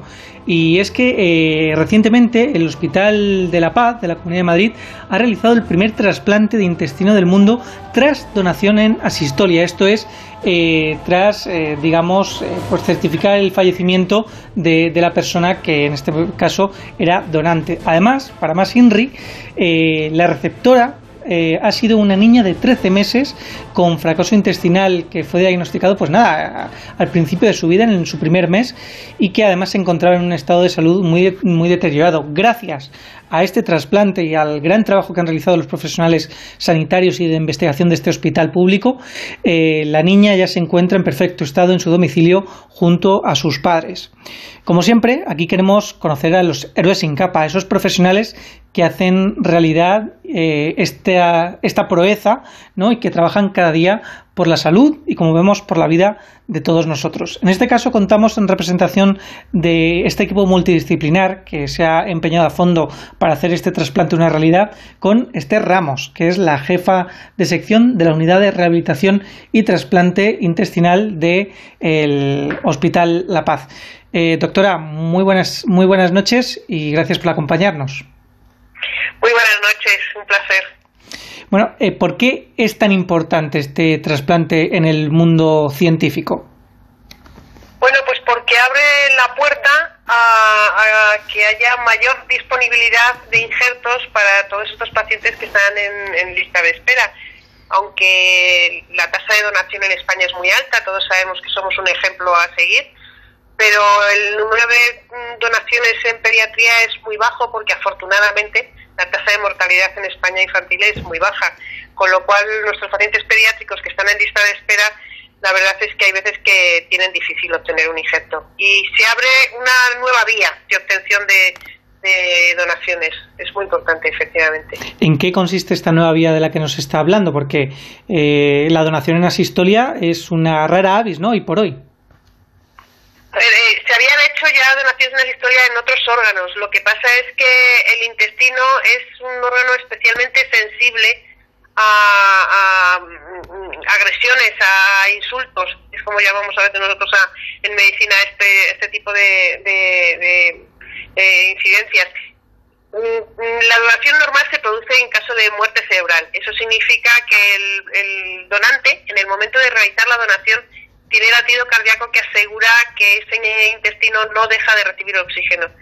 Esta modalidad se produce tras la parada cardíaca. Es una parada cardíaca que se produce de forma controlada en un hospital, que el paciente tiene una enfermedad que irreversible que le lleva inexorablemente a la muerte y entonces se espera, al no, no hay muerte cerebral y se espera que haya parada cardíaca para eh, obtener los órganos. Entonces es técnicamente un hándicap porque la extracción del órgano se tiene que realizar en un tiempo récord y utilizando durante unos minutos una máquina para sustituir el, trabajo del corazón. Es un reto técnico sobre todo. Me imagino que es un reto que ustedes han superado eh, con, esta eh, prueba. Eh, ¿Y cómo, cómo, lo han hecho posible? Porque me imagino que esto no se hace de un día para otro, sino que hay un gran trabajo detrás. Claro, efectivamente, hay mucha investigación previa, mucha, primero con modelos animales Mm, pequeños, luego modelos animales más grandes, hasta ensayos, hasta que se consideró que estábamos en posición de, poder hacerlo en un ser humano. Y son años, años, y mucha gente, un equipo multidisciplinar, como usted bien ha dicho, eh, formado por muchos eh, profesionales, médicos, quirúrgicos, de investigación, si no, sin ello no, hubiera sido posible. ¿Cómo está la paciente en estos momentos? Ya sabemos que está de alta. No sé, me imagino que están realizando un seguimiento, ¿no? De cómo evoluciona. Sí, sí, por supuesto, detrás de, como detrás de cada, de cada trasplante, no es una excepción. Digamos que ahora mismo el seguimiento es el mismo que tendríamos si el trasplante se hubiera realizado por la vía ordinaria. Eh, una vez superados los primeros instantes post-trasplante y superados los riesgos de complicaciones asociados a la nueva técnica, ya pasa a ser eh, un trasplante normal con las complicaciones normales. En este caso, la evolución fue satisfactoria, permitió el alta en un tiempo de un par de meses, que es un tiempo más que razonable después de, realizar un trasplante multivisceral de estas características. Y ahora la paciente está en su casa, recibe aún todavía nutrición parenteral, o sea, nutrición en la avena, eh, pero el objetivo a, corto plazo es que se le pueda retirar porque, porque su intestino en principio funciona perfectamente. La idea, entiendo entonces, el objetivo es que haga una vida plenamente normal.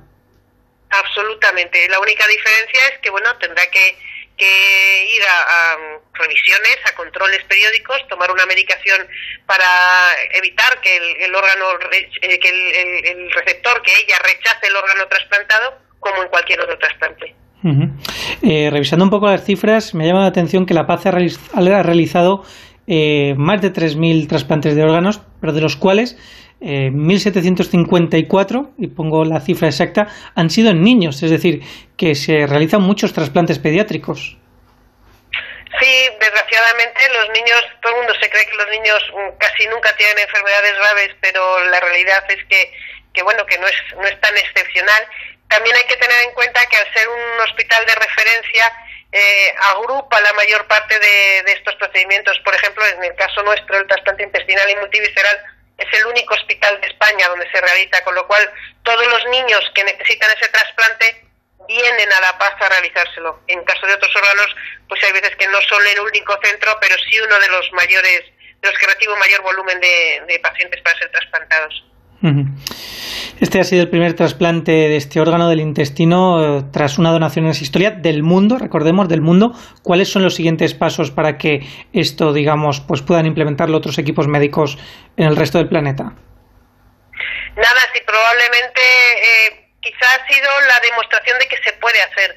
Quiero decir que, como le decía antes, al considerarse que era un órgano más sensible que los demás, pues quizá en, Mm, eh, no todo el mundo se planteaba la posibilidad de, plantearse ese reto, de conseguir superar esas barreras técnicas, como le decía, que, había y ver eh, que el mundo vea que es posible eh, porque la teoría va a ser publicada y explicada en, la comunidad científica se comparte todo. Esto este hito que, que ha salido a la prensa lógicamente también saldrá a la prensa científica con lo cual todo el mundo será capaz de ver que se puede hacer y cómo lo hemos hecho y que cuáles son los pasos a seguir, aunque ya muchos de, nuestros compañeros, nuestros colegas en el mundo han iniciado esa ruta por la vía experimental. Eh, como profesional, cuando se hace y se culmina un hito de esta índole, ¿cómo, cómo se sienten los profesionales del, del Hospital La Paz? Bueno, pues, ¿qué le voy a decir? Muy contentos pero mm, más que porque se ha conocido el hecho, hombre, por una parte siempre eh, poner a España en el, en el lugar científico que le corresponde, por otra parte en el mundo, pues siempre es un motivo de orgullo, hay que decirlo. Pero por otra parte nuestra mayor recompensa es ver a la niña.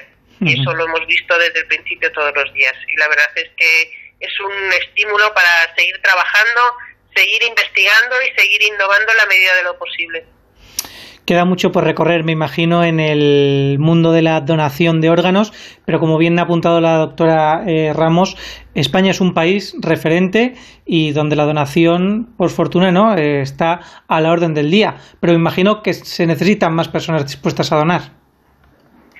Efectivamente, nunca, nunca es suficiente. Siempre hay pacientes en lista de espera pero es lo que comentábamos, la tasa de donación en España es altísima y eso se debe fundamentalmente a dos hechos. Por una parte, y fundamentalmente la generosidad de, los padres, de porque los fallecidos en este caso eh, donantes son niños, con lo cual son los padres los que aceptan donar los órganos de su hijo y de sus hijos y hay una tasa muy baja de, de rechazo a esta donación. Hay veces que es que el injerto, aunque los padres quieran, no vale porque la causa de la muerte hace que el órgano no sea viable.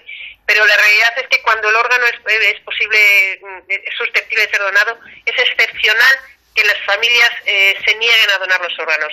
Y eso, esta generosidad es única en el mundo. Y en segundo lugar, a la Organización Nacional de Trasplantes, que coordina este procedimiento de forma absolutamente impecable y también es ejemplo en el mundo. Bueno, eh, simplemente por hacer una recapitulación muy rápida de los tantos profesionales que han estado detrás de esta intervención, eh, de varias especialidades, como comentaba la doctora, desde gastroenterología pediátrica, cirugía pediátrica y cardíaca infantil, cuidados intensivos pediátricos, anestesiología, reanimación, también de la coordinación, como nos comentaba la doctora Ramos, esa coordinación de trasplantes, de cirugía experimental también y de, eh, como decíamos, eh, también de ese instituto de investigación sanitaria. ¿no? ¿Cómo se coordina todo este equipo de profesionales tan numeroso? La forma de trabajar, quiere decir, no, se concibe no solo la realización del trasplante, sino el tratamiento de estos pacientes antes de llegar al trasplante. Esto que tiene este nombre, Unidad de Rehabilitación y Trasplante Intestinal, tiene un nombre muy rimbombante, pero la realidad es que es un grupo de gente que trabaja junta todos los días, que se reúne, que se toman las decisiones consensuadas, que cada uno aporta el granito de arena con el punto de visión de su especialidad y, que hace que, se ofrezca al paciente la mejor calidad posible de la asistencia. No hay que olvidarse, quería hacer mención que a lo mejor quizás en los listados a veces se nos olvida el personal de enfermería y los, las auxiliares de enfermería que prestan los cuidados que quizá no son tan visibles, pero que son fundamentales también para, para estos pacientes.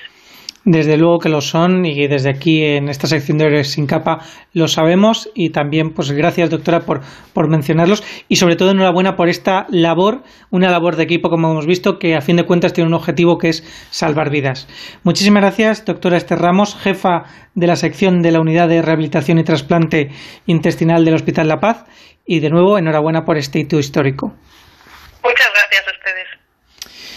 Y Paco, con esta bonita historia con final más que feliz, nos despedimos hasta la semana que viene. Hasta entonces, ya saben, protéjanse.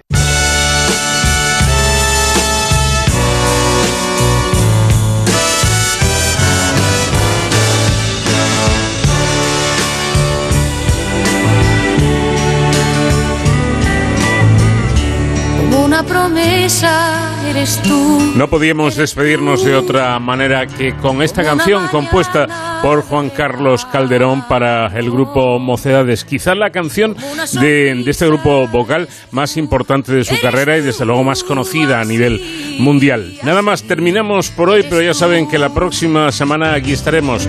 Nacho García en la realización técnica, les habla Paco de León. Que tengan una muy buena semana. Adiós. Como lluvia fresca en mis manos,